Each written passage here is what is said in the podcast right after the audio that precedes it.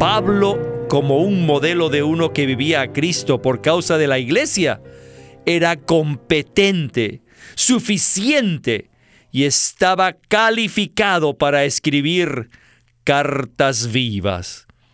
No obstante, su competencia no provenía de sí mismo, sino de Cristo. Bienvenidos al estudio Vida de la Biblia con Witness Lee. Esperamos que este estudio vida los introduzca en un disfrute más profundo de las escrituras y de nuestro querido y precioso Señor Jesús. Visítenos en nuestra página de internet radiolsm.com y allí podrán escuchar gratuitamente todos los programas radiales del Estudio Vida. La mayoría de los cristianos genuinos de la tradición protestante tienen una deuda con los grandes reformadores, tales como Martín Lutero. Él fue usado por el Señor para recobrar la verdad concerniente a la justificación por fe, arriesgando su propia vida por causa de esta verdad fundamental de la fe cristiana. Sin embargo, esta no es la única verdad que se había perdido y que necesitaba ser recobrada. Otros reformadores avanzaron más y se dieron cuenta que la justificación debía producir un resultado que fuera más allá del simple hecho objetivo.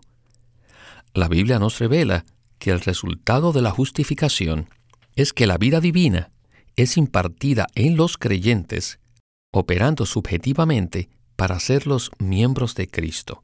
Igualmente, a través del ministerio del Nuevo Testamento, el Espíritu de vida nos hace cartas vivas de Cristo, escritas no con tinta, sino con el Espíritu del Dios vivo. No podemos entonces más que alabar al Señor por el recobro de la verdad divina. El mensaje de esta ocasión se titula La competencia de los ministros proviene de Cristo, quien es el alfabeto que se usa para redactar cartas vivas con el espíritu vivificante del Dios vivo. Y para los comentarios, tengo el gusto de presentarles a José Luis Quiñones, quien nos acompañará en el mensaje de hoy. Bienvenido, José Luis. Gracias por su invitación. Cuando Pablo dice que somos cartas vivas de Cristo en 2 Corintios, esto contrasta con las cartas muertas que están representadas por el antiguo pacto. No obstante, en el nuevo pacto todo se relaciona con la vida, con el Dios viviente y con el espíritu de vida. Si perdemos de vista la vida, perdemos la esencia del nuevo pacto. En cuanto a esto, para aquellos que todavía no están claros acerca de lo que estamos hablando, quiero leer algunos versículos. Pablo dice en 2 Corintios 3, versículos del 2 al 3, lo siguiente, Nuestra carta sois vosotros, escrita en nuestros corazones, conocida y leída por todos los hombres, siendo manifiesto que sois carta de Cristo, redactada por ministerio nuestro, escrito no con tinta, sino con el Espíritu del Dios vivo, no en tablas de piedra, sino en tablas de corazón de carne. Así que los ministros del nuevo pacto son los instrumentos usados por Dios para producir estas cartas. ¿No es así, José Luis? Claro que sí, Víctor.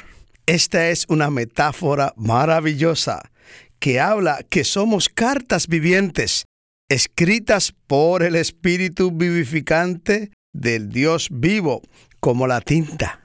Como veremos más adelante, los apóstoles que son los ministros del nuevo pacto, son los instrumentos usados por Dios para escribir dichas cartas. Iniciamos entonces el primer segmento del estudio vida con Winnesley. Adelante. Pablo el apóstol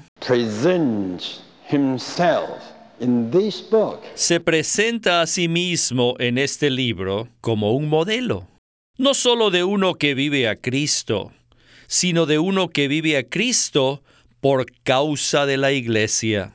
La intención de Pablo en 2 de Corintios, capítulo 3, era hablar acerca de las cartas vivas que habían sido escritas con el espíritu del Dios vivo, como la tinta.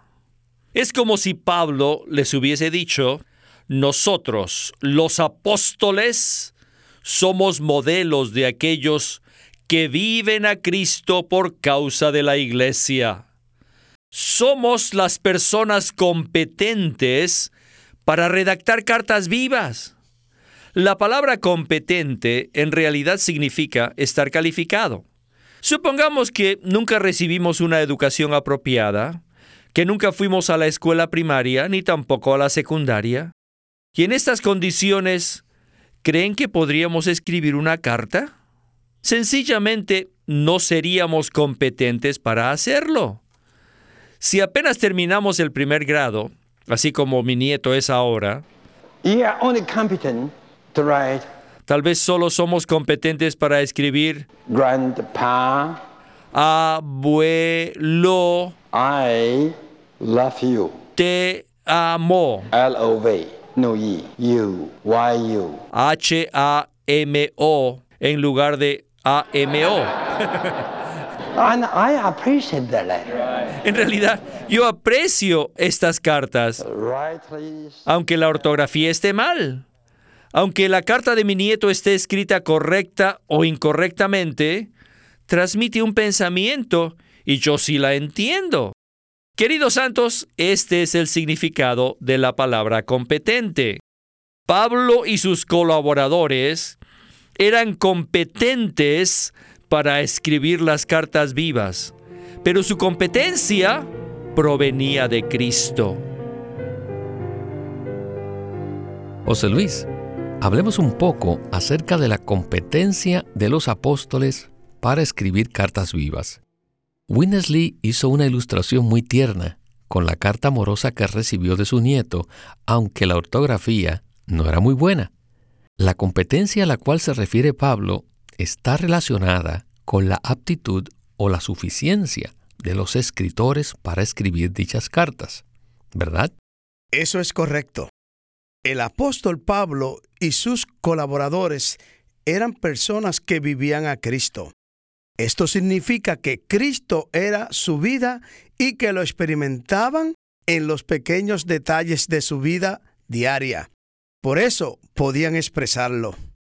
Según las propias palabras de Pablo a los filipenses, ellos magnificaban a Cristo por causa de la edificación de la iglesia como el cuerpo de Cristo.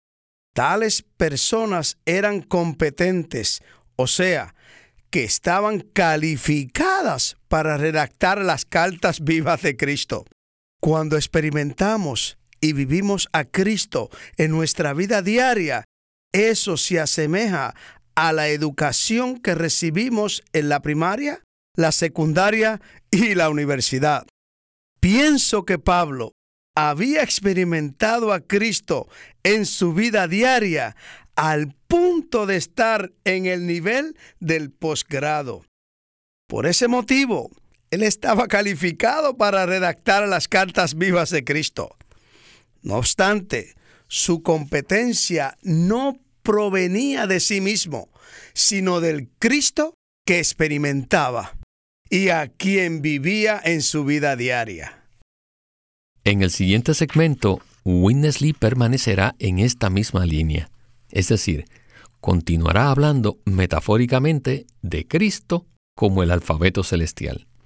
En Apocalipsis 1.8 dice, Yo soy el alfa y la omega, dice el Señor Dios, el que es y que era y que ha de venir, el Todopoderoso. El Señor Jesús se presenta a sí mismo como todas las letras del alfabeto divino. Regresemos de nuevo con Winnesley. Have you ever realized ¿Alguna vez se habían dado cuenta that Christ is the heavenly alphabet que Cristo es el alfabeto celestial? Basados en la afirmación que hace el libro de Apocalipsis, en 1.8, podemos decir que Cristo es todas las letras del alfabeto celestial. ¿O creen ustedes que Cristo es solamente dos letras y no más? Por supuesto que no. Él es todas y cada una de las letras del alfabeto celestial. Todo aquel que vive a Cristo por causa de la iglesia, así como el apóstol Pablo, conoce a Cristo como el alfa, la beta, la gamma, el delta, el epsilon, y conoce a Cristo como todas las demás letras del alfabeto celestial. El apóstol Pablo era una persona espiritualmente brillante. Por así decirlo, era como una máquina de escribir. Cuando tenía contacto con una persona, él la consideraba como un pedazo de papel en blanco. Entonces procedía a escribir como en una máquina de escribir. The letter K, Kia, Ru, Ru, Iota, Iota, Sigma, Sigma, Tau, Tav, Omega. Omega. ¿Qué es lo que tienen entonces? Cristo. Cristo. Amén. Así como el apóstol Pablo procedía a escribir a Cristo en las personas. Pablo conocía a Cristo de manera detallada y también sabía cómo escribir cartas vivas de Cristo. Si Pablo hablaba con ustedes por media hora, quizás escribiría todo un párrafo completo en sus corazones. Pablo, como un modelo de uno que vivía a Cristo por causa de la iglesia, era competente, suficiente y estaba calificado para escribir cartas vivas. No obstante, su competencia no provenía de sí mismo, sino de Cristo. José Luis, me impacta mucho esta palabra. El apóstol estaba calificado para escribir cartas vivas de Cristo en los creyentes. Esto no se debía a su entrenamiento académico acerca de la Biblia, sino a que había experimentado y disfrutado a Cristo. Entonces, no podemos escribir cartas vivas sin antes experimentar a Cristo, ¿verdad? Claro que no. Pablo era una persona que conocía a Cristo de una manera detallada. Lo conocía como alfa, beta, gamma, delta, epsilon y todas las demás letras del alfabeto griego hasta llegar al omega. ¿Cómo era posible que Pablo conociera a Cristo tan detalladamente? Sencillamente porque experimentaba a Cristo hasta en los detalles más pequeños de su vida diaria y porque también lo vivía. El ministerio de Pablo y el vivir de Pablo eran la misma cosa. Como resultado del vivir a Cristo, sabía cómo escribir a Cristo en los corazones de aquellos que escuchaban su predicación. El apóstol sabía cómo impartir los diferentes aspectos de Cristo en los corazones de los creyentes. Esto es algo maravilloso. Cuando recibimos al Señor inicialmente, lo experimentamos hasta cierto punto. Quizá lo experimentamos como el alfa, es decir, como nuestro redentor. No obstante, Pablo lo experimentaba de una manera inagotable y profunda. Si nosotros experimentamos a Cristo al mismo grado de Pablo, estaremos capacitados para inscribirlo en todos aquellos a quienes contactemos. ¿No es así? Claro que sí. Dios desea que todos nosotros seamos competentes, o sea, calificados para inscribir a Cristo en todos sus escogidos. Esta es una metáfora excelente que nos muestra la excelencia del ministerio neotestamentario, que consiste en que Cristo pueda ser inscrito en el ser interior de los creyentes por medio de aquellos que son competentes para llevar a cabo tal ministerio. Esta palabra me ha impactado mucho. Pienso que es la manera de probar si un ministerio es genuino o no. Después de escuchar a cualquier ministro, debemos preguntarnos si su ministerio nos ha conducido a Cristo, si nos ha impartido a Cristo y si hemos sido infundidos con el elemento divino de Cristo.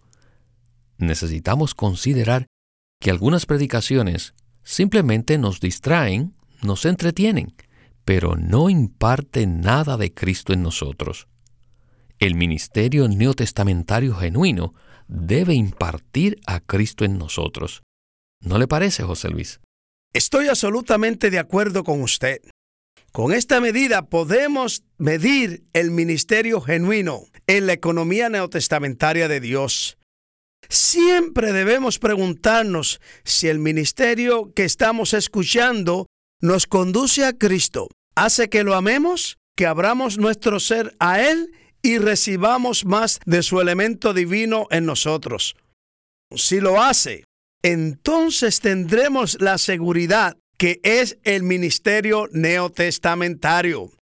Si no lo hace, no importa qué tan elocuente o qué bíblico sea ese ministerio, sencillamente no es el ministerio neotestamentario. En el estudio vida de 1 Corintios, Pablo exhorta, corrige y ajusta a los creyentes. No obstante, después de terminar cada mensaje, sentí que había sido suministrado, nutrido, fortalecido y conducido a Cristo. Sin importar la dureza de las palabras de Pablo, sentí que había sido suministrado con el elemento divino de Cristo. Bueno, regresemos por última vez con Witness Lee para escuchar el segmento final. Pablo dice en 2 de Corintios 3 del 5 al 6 de la siguiente manera: No que seamos competentes por nosotros mismos para considerar algo como de nosotros mismos, sino que nuestra competencia proviene de Dios, el cual asimismo nos hizo ministros competentes de un nuevo pacto, ministros no de la letra, sino del Espíritu, porque la letra mata, mas el Espíritu vivifica. Este debe ser el elemento que usemos al escribir las cartas vivientes de Cristo. Adelante con Winnesley. Nosotros necesitamos buscar la gracia y la misericordia del Señor para no enseñar doctrinas a las personas. Todos debemos hacer la única obra que consiste en escribir a Cristo en las personas. Sin embargo, si no tenemos a Cristo, ¿Con qué vamos a escribir? You know, uh, I'm not a good. Yo no soy diestro para usar una máquina de escribir. One day I was. Un día estaba escribiendo en mi máquina y después de un rato Nothing on the paper. me di cuenta que no había escrito absolutamente nada en el papel. On the paper. Pero nada. What, what was wrong? ¿Cuál era el problema? The ribbon was fully dry. Simplemente que la tinta en la cinta estaba totalmente seca. No ink on it. No tenía nada de tinta. So, you see, I was writing with no- Por ese motivo, aunque yo estaba tratando de escribir, el papel seguía en blanco. Esta es una ilustración que nos muestra que para poder escribir una carta viva de Cristo, primero debemos experimentar a Cristo nosotros mismos. Este no era el caso de Pablo, ya que él escribía cartas vivas, pero no con tinta, sino con el Espíritu del Dios vivo. Alabamos al Señor porque la tinta celestial es el Espíritu, cuya esencia es Cristo con todas sus riquezas. Si hemos de experimentar esta tinta, debemos disfrutar a Cristo, poseer a Cristo y ser llenos de Cristo, saturados de Cristo y revestidos de Cristo. Cuando tenemos las riquezas de Cristo, entonces tendremos al Espíritu vivificante del Dios vivo como la tinta celestial, y entonces podremos escribir a Cristo en otros. El Espíritu es la tinta, cuya esencia es Cristo, y nosotros somos la pluma. Toda tinta tiene una esencia específica. La tinta no es agua. No se puede escribir una carta con agua. La tinta tiene que tener cierta sustancia para convertirla en tinta. Aleluya. Ink La tinta celestial es el Espíritu, cuya esencia son las riquezas de Cristo. My, todo esto nos muestra cuánto debemos experimentar a Cristo. José Luis, después de escuchar el segmento anterior, me doy cuenta cuán maravillosa es la metáfora de Pablo acerca de escribir cartas vivas de Cristo. ¿No le parece? Estoy de acuerdo. En esta metáfora, el primer elemento que encontramos son las cartas. Cuando una persona escribe una carta, tiene cierta idea de lo que quiere decir. En la economía de Dios se está escribiendo cartas vivas, pero ¿cuál es el contenido de estas cartas? Su contenido es Cristo mismo. De esa manera, cuando otras personas nos ven, ellos pueden leer a Cristo como nuestro contenido. El segundo elemento que encontramos es la pluma, que es el instrumento para escribir. La pluma es el ministro del nuevo pacto. En este caso, el apóstol Pablo y sus colaboradores. No obstante, Dios desea que todos seamos plumas. A medida que disfrutamos a Cristo más y más, llegamos a convertirnos en plumas. Otro elemento que encontramos en la metáfora es la tinta. Por supuesto, esta no es una tinta física, sino que esta tinta es el espíritu del Dios vivo. El espíritu es la tinta, pero la esencia de dicha tinta celestial son las inescrutables riquezas de Cristo. Cuando el espíritu es aplicado o ministrado en nuestro ser, recibimos las riquezas de Cristo como la esencia de la tinta. Esto también nos muestra que Cristo y el Espíritu son uno, ya que la esencia del Espíritu, como la tinta celestial, son las inescrutables riquezas de Cristo. Pablo dice en Efesios 3:8, a mí, que soy menos que el más pequeño de todos los santos, me fue dada la gracia de anunciar a los gentiles el Evangelio de las inescrutables riquezas de Cristo. Las riquezas inescrutables de Cristo necesitan ser constituidas en nosotros para que estemos calificados y seamos competentes para ser aquellos que escriben cartas vivas de Cristo. Muchas veces hemos dicho que la mayoría de los estudiosos de la Biblia interpretan el aceite como un tipo del espíritu. La base de la mayoría de las tintas es el aceite pero además se le añade un pigmento para que tenga color. En el caso de la tinta celestial, el aceite es el espíritu y el pigmento son las inescrutables riquezas de Cristo. Esta es una metáfora maravillosa que nos muestra la verdadera naturaleza del ministerio neotestamentario. Las personas deben encontrarnos en Cristo. Así como Pablo dice en Filipenses 3:9, y ser hallado en Él. Pablo no deseaba ser hallado en sí mismo o en su cultura ni en su propia manera de vivir. Él deseaba que los demás lo hallaran en Cristo.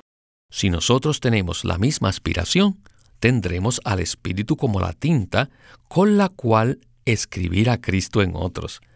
A medida que hablamos a otros, espontáneamente escribiremos sobre ellos con el Espíritu vivificante del Dios vivo el elemento de las riquezas inescrutables de Cristo se impartirá en su ser, y de esa manera Cristo será inscrito en ellos.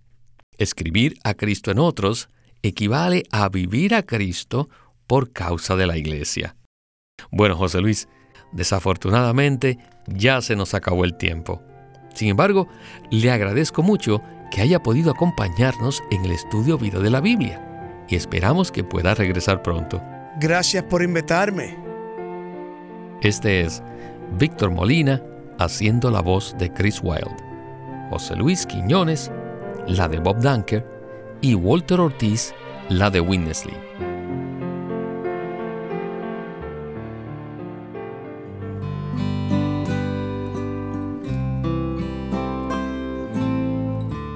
Living Stream Ministry tiene el gusto de presentarles un libro titulado Vivir a Cristo, escrito por Witness Lee.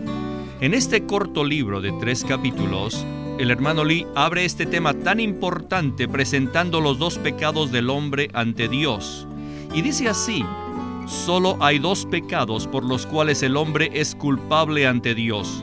Si usted no ha creído en Cristo, usted irá al lago de fuego y perecerá allí, no por causa de algún otro pecado que haya cometido, sino por no creer en el Señor Jesús. Y después cita Juan 16:9 que dice, de pecado por cuanto no creen en mí.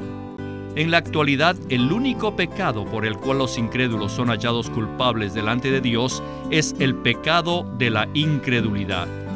Pero después de haber creído en el Señor, existe otro pecado por el cual somos culpables ante Dios. Y en este libro, Vivir a Cristo, el hermano Lee presenta que muchos hermanos y hermanas no perciben esto. ¿Y cuál es este segundo pecado? Es el pecado de no vivir a Cristo. Señor, perdónanos por no vivirte a ti. Vivir a Cristo por Witness Lee. El estudio Vida de la Biblia es una producción de Living Stream Ministry que presenta el ministerio de Watchman Nee y Winnesley. Winnesley sirvió fielmente al Señor durante más de 70 años y culminó su labor con este exhaustivo comentario de todas las escrituras llamado El Estudio Vida de la Biblia. El estudio vida de la Biblia se centra en la experiencia de Cristo como vida, en el aspecto práctico de la unidad de los creyentes. Queremos animarlos a que visiten nuestra página de internet libroslsm.com. Allí encontrarán los libros impresos del ministerio de Watchman Nee y Witness Lee, la Santa Biblia versión recobro con sus notas explicativas y también encontrarán folletos, himnos, varias publicaciones periódicas y libros en formato electrónico. Por favor, visite nuestra página de internet libroslsm.com. Una vez más, libroslsm.com.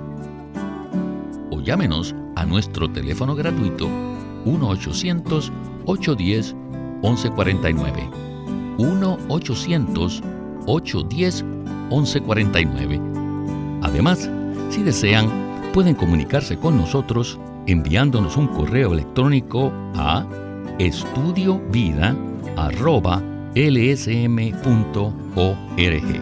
Una vez más, estudiovida.lsm.org www.ecc.org.